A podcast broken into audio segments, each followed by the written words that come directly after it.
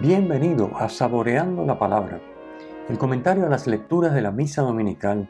Te habla el Padre Ángel Siapi de la parroquia Cristo Redentor en el Paraíso, San Juan, Puerto Rico. Recuerda que en la descripción están las citas bíblicas de las lecturas, el enlace al guion de la lección divina, el enlace a los apuntes del comentario y la dirección de la página web de la parroquia Cristo Redentor. En el nombre del Padre, del Hijo y del Espíritu Santo. Amén. Oh Dios, que por tu verbo realizas de modo admirable la reconciliación del género humano, haz que el pueblo cristiano se apresure con fe gozosa y entrega diligente a celebrar las próximas fiestas pascuales. Por nuestro Señor Jesucristo, tu Hijo, que vive y reina contigo en la unidad del Espíritu Santo y es Dios, por los siglos de los siglos. Amén. Cuarto domingo de Cuaresma, ciclo A. Hoy tenemos mucho que decir en el comentario, así que vamos de inmediato con la primera lectura. La primera lectura está tomada del libro de Samuel. La unción de David en Belén por mano de Samuel lo convierte en el segundo rey de Israel. A partir de ese momento el Espíritu de Dios lo acompañará siempre. Así nos dice el versículo 13 con el que cierra la lectura de hoy. Ungido significa Mesías, se dice Mesías en hebreo y Cristo en griego. David se convertirá en el prototipo del rey Mesías, del rey ungido, y en figura del rey Mesías esperado por los judíos. Este rey Mesías, esperado por los judíos, se hará presente de manera plena, aunque por supuesto distinta a las expectativas humanas, se hará presente en Cristo, Hijo de David.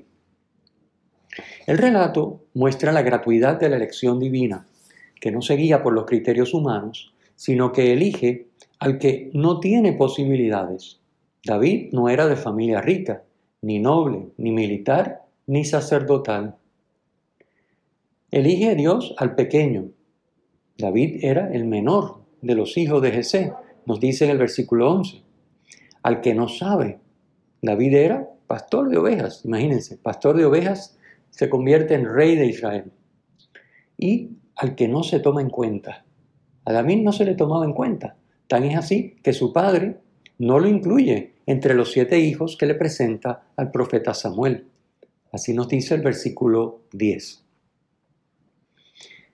Dios le dice a Samuel, el hombre mira a los ojos, mas el Señor mira el corazón. Versículo 7.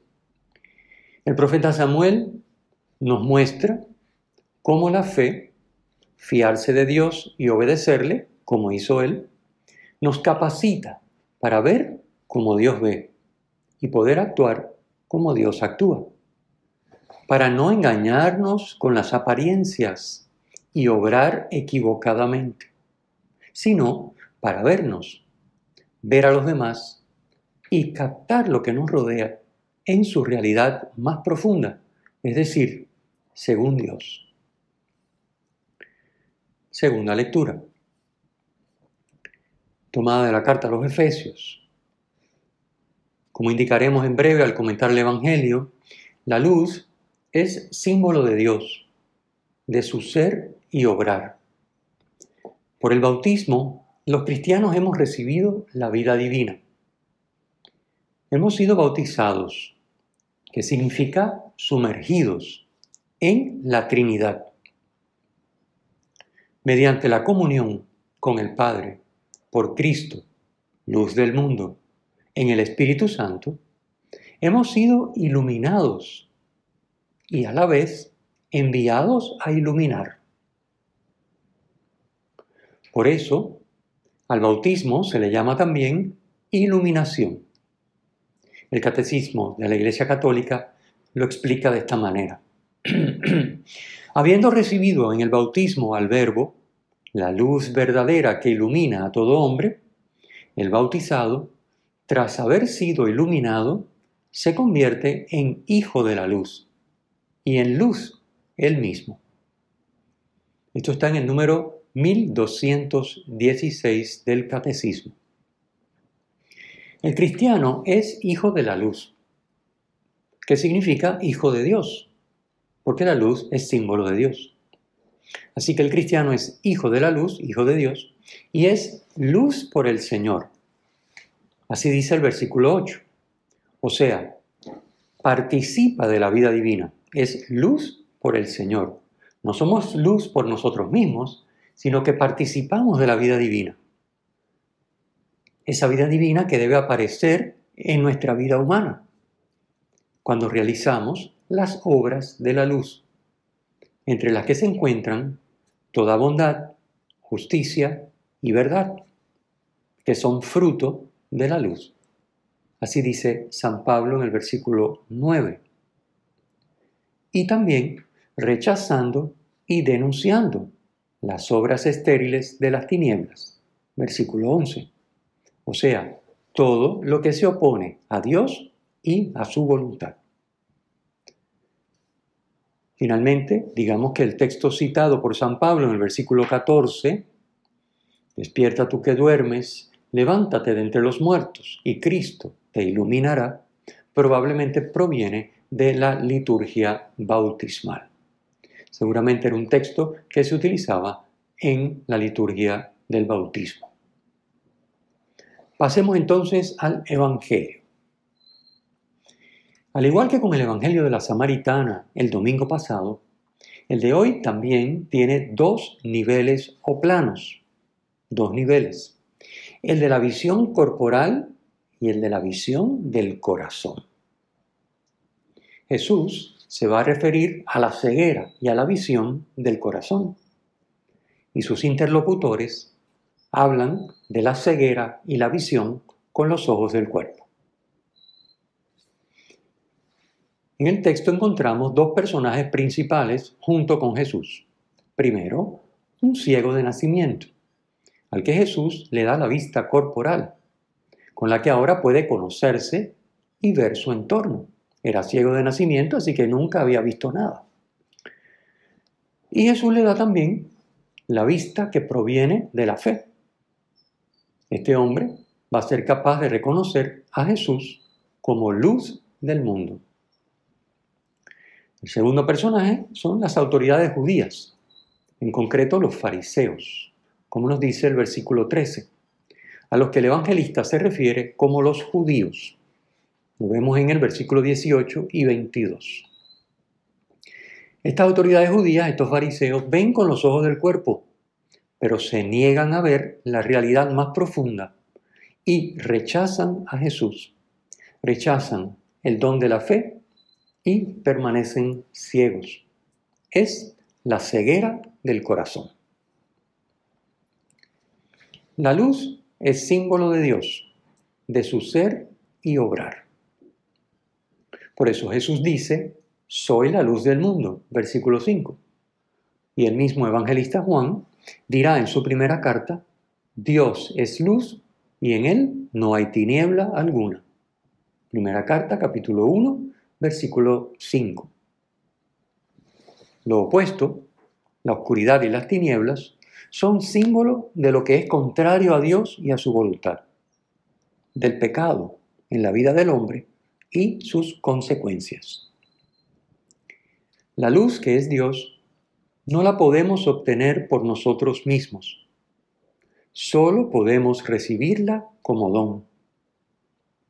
Para ello, se requiere la fe, que es también un don de Dios.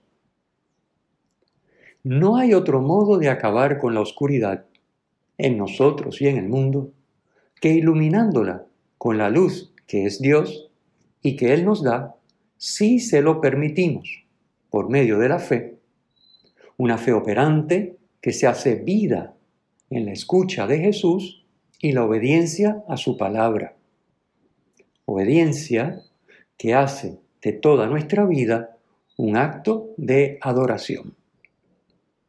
Es la dinámica que se da con el ciego de nacimiento. La narración, pues, describe el camino de fe para llegar a Jesucristo. Según la mentalidad de la época, el sufrimiento y la enfermedad eran castigo de Dios por los pecados propios o de los padres. Así aparece en el versículo 2. Un castigo que era proporcional a la gravedad de la culpa. Todavía hoy día hay quienes piensan así y atribuyen los males a un castigo de Dios.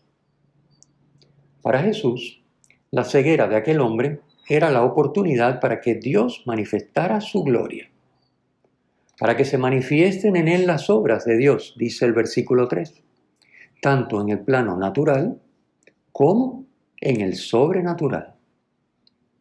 Según lo que ya explicamos, la ceguera simboliza la situación natural del hombre incapaz de ver a Dios y su acción, y de captar quién es el hombre y cómo hacer para alcanzar la plenitud y felicidad que ansía. Así lo explica el Concilio Vaticano II. El misterio del hombre solo se esclarece en el misterio del Verbo encarnado. Cristo manifiesta plenamente el hombre al propio hombre y le descubre la sublimidad de su vocación. Esto lo encontramos en Gaudium et Spes número 22. Si alguien no le ayuda, el hombre ciego no puede salir de su situación. Lo mismo sucede con nosotros. Si alguien no nos ayuda, no podemos salir de su situación. Si Dios no toma la iniciativa, no podemos resolver, no somos capaces de ver. Por eso, Jesús en el Evangelio de hoy, como siempre sucede con Dios, toma la iniciativa. Él no espera que el ciego le diga, estoy ciego, ayúdame. Él toma la iniciativa. Para que el hombre pueda ver con el corazón, hace falta una nueva creación, que solo puede ser obra de Dios. En Génesis capítulo 2, versículo 7, Dios forma al hombre del polvo de la tierra y le sopla en su nariz aliento de vida para hacer de él un ser vivo. Hay un elemento material y otro espiritual. Jesús une tierra con su saliva, que para el judío era señal del espíritu como soplo solidificado. Y con la tierra y la saliva hace barro, el cual le pone en los ojos al ciego. Versículo 6. Como en el Génesis, tenemos el elemento material, la tierra, y el espiritual, su espíritu en la saliva. Pero a diferencia de la primera creación, para la nueva se requiere la colaboración del hombre. Jesús le dice al ciego, ve a lavarte a la piscina de Siloé, que significa enviado. Versículo 7. El término griego que se traduce por piscina significa fuente bautismal. El ciego debe lavarse en la fuente bautismal del enviado, es decir, de Jesús. Él obedeció y fue, se lavó y volvió con vista. Versículo 7. La obra de Dios, la obra realizada por Dios, ha cambiado radicalmente la vida del ciego, al punto de que los vecinos dudan de si es él o no. Es la misma diferencia que hay entre el hombre inmerso en el mundo, sus criterios y valores, y el que ha dejado entrar el Espíritu en su vida, iluminar su realidad y dirigirle. Es lo que San Pablo llama el hombre mundano o carnal y el hombre espiritual. Se trata de la misma persona y sin embargo es otra persona. El ciego sanado tiene que asegurarle a los que dudan, soy yo. Su camino de fe ha comenzado pero aún no sabe quién es Jesús. Se refiere a él como ese hombre, versículo 11, y confiesa que no sabe dónde está, versículo 12. Era sábado el día que Jesús hizo barro y le abrió los ojos. versículo 14. Los fariseos identificaban el reino de Dios con el cumplimiento perfecto de la ley. Jesús siempre supeditó la ley al bien de la persona, diciendo, el sábado fue hecho para el hombre y no el hombre para el sábado. Cita que conocemos muy bien y que encontramos en Marcos capítulo 2 versículo 27. Cristo también se colocó siempre por encima de la ley. El Hijo del Hombre es Señor del sábado. Marcos capítulo 2 versículo 28 y Lucas capítulo 6 versículo 5. El sábado estaba prohibido trabajar y hacer barro era considerado trabajo. Los fariseos juzgan la obra de Dios con el único criterio de si cumple o no con el descanso sabático. Por esto concluyen que quien la ha hecho es un pecador, versículo 16, y que lo hecho no viene de Dios. Así se cierran a la fe en Jesús y a ver la luz que simboliza el ser y obrar de Dios. No quieren ver a Dios actuando, no quieren ver a Dios en medio de ellos. Interrogan al ciego sanado y de este modo lo ayudan en su camino de fe, obligándole a reflexionar sobre la persona de Jesús. ¿Qué dices del que te ha abierto los ojos? Él contestó, que es un profeta, versículo 17, es decir, un enviado de Dios. Los fariseos no buscan la verdad, sino la manera de condenar a Jesús por violar el descanso sabático. Por eso se niegan a aceptar que aquel hombre hubiera sido ciego y llaman a sus padres para interrogarlos. Versículo 18. Los padres confirman que su hijo era ciego desde su nacimiento, pero se niegan a decir nada más por miedo a ser marginados, pues como indica el evangelista, los judíos ya habían acordado excluir de la sinagoga a quien reconociera a Jesús por Mesías versículo 22. Ante la evidencia de que el ciego ha sido curado y ahora puede ver, los fariseos lo interrogan por segunda vez. Obstinados en su postura, le piden un imposible. Le dicen, da gloria a Dios. Nosotros sabemos que ese hombre es un pecador. Versículo 24.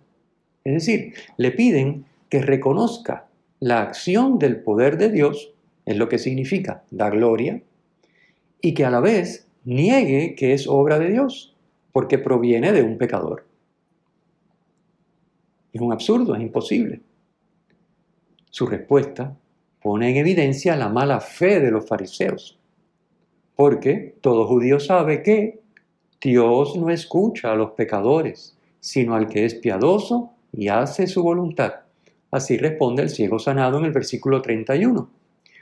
Por lo que, aunque los fariseos lo nieguen, el que lo sanó proviene de Dios y lo hizo con el poder de Dios. Así ratifica en el versículo 33, diciendo, si éste no viniera de Dios, no tendría ningún poder. Ante estas respuestas, recurren al ataque a la persona, al ataque personal para descalificar los argumentos del ciego sanado. La lógica que emplean es esta, puesto que nació ciego. Y según la mentalidad de la época, esto era un castigo por un pecado, el ciego nació en pecado. Y por tanto lo que dice no tiene ningún valor. Esto está en el versículo 34. Y acto seguido lo expulsan de la sinagoga. El ciego sanado queda marginado religiosa y socialmente. Jesús entonces acoge al expulsado, lo busca para llevarlo a la plenitud de la fe, a reconocerlo como hijo del hombre. Versículo 35. La expresión hijo del hombre está tomada de Daniel capítulo 7 versículo 13 y forma parte de la visión de Daniel sobre las cuatro bestias. El Hijo del Hombre es la antítesis de las bestias. Que venga sobre las nubes con poder y gloria indica que procede de Dios, aunque lleva sobre sí la debilidad humana, pues es hombre. En el judaísmo contemporáneo de Jesucristo, esta figura, Hijo del Hombre, se entendía como el Mesías. Y Jesús se aplica a sí mismo este título. El ciego sanado manifiesta su fe en Cristo con palabras, creo Señor, versículo 38a, y con la postración, versículo 38b, que es un gesto de adoración, confesando así la condición divina de Jesús. Ante la luz, símbolo de Cristo, solo caben dos posibilidades. Dejarse iluminar que simboliza la salvación, o bloquearla para permanecer en la oscuridad, que simboliza la condenación. Jesús no ha sido enviado al mundo para condenarlo, sino para salvarlo. La condenación proviene del rechazo a dejarse iluminar por Cristo, luz del mundo. Esta es la actitud de los fariseos, mientras que el ciego sanado ha acogido por la fe a Jesús como Dios. La presencia de Jesús hace que los que no ven, vean, y los que ven, se queden ciegos. Versículo 39. Los que se dejan iluminar por Cristo, ven. Es lo que sucede con el ciego de nacimiento en el plano natural y en el sobrenatural. Y los que no se dejan iluminar por Cristo, se quedan ciegos. Es lo que ocurre con los fariseos, que aunque en el plano natural ven, se quedan ciegos en el plano sobrenatural. Los fariseos acusaron a Jesús de ser un pecador por curar al ciego un sábado. Y ahora Jesús les responde que son ellos los que están en pecados, porque dicen que ven y rechazan la luz. Si reconocieran que no ven, si estuvieran ciegos, versículo 41, no tendrían pecado. Estarían en condición de dejarse iluminar por Cristo. El relato comenzó con los discípulos expresando que la ceguera física era sinónimo de estar en pecado, versículo 2, y concluye con Jesús demostrando que son cosas distintas, versículo 41. El ciego de nacimiento estaba ciego, pero no en pecado. Los fariseos no son ciegos, pero están en pecado. Ante Jesús, cada uno de nosotros tiene que tomar la decisión de dejarse iluminar por Él o permanecer ciego de nacimiento. Dejarnos dar la vista para ver y actuar como Dios o seguir viendo y actuando a la manera humana, con los valores y criterios del mundo. No basta con haber recibido la iniciación cristiana, con asistir a la misa dominical, con realizar alguna obra de misericordia con el necesitado y con tratar de no hacerle mal a nadie. Dejarnos iluminar es dejarnos dar una fe que se hace vida en la escucha de Jesús y la obediencia a su palabra. Obediencia que hace de toda nuestra vida un acto de adoración. El Señor esté con ustedes y con tu espíritu. La bendición de Dios Todopoderoso, Padre, Hijo y Espíritu Santo, descienda sobre ustedes y les acompañe siempre. Amén. Si te ha gustado, usa el enlace para compartirlo con tus amigos.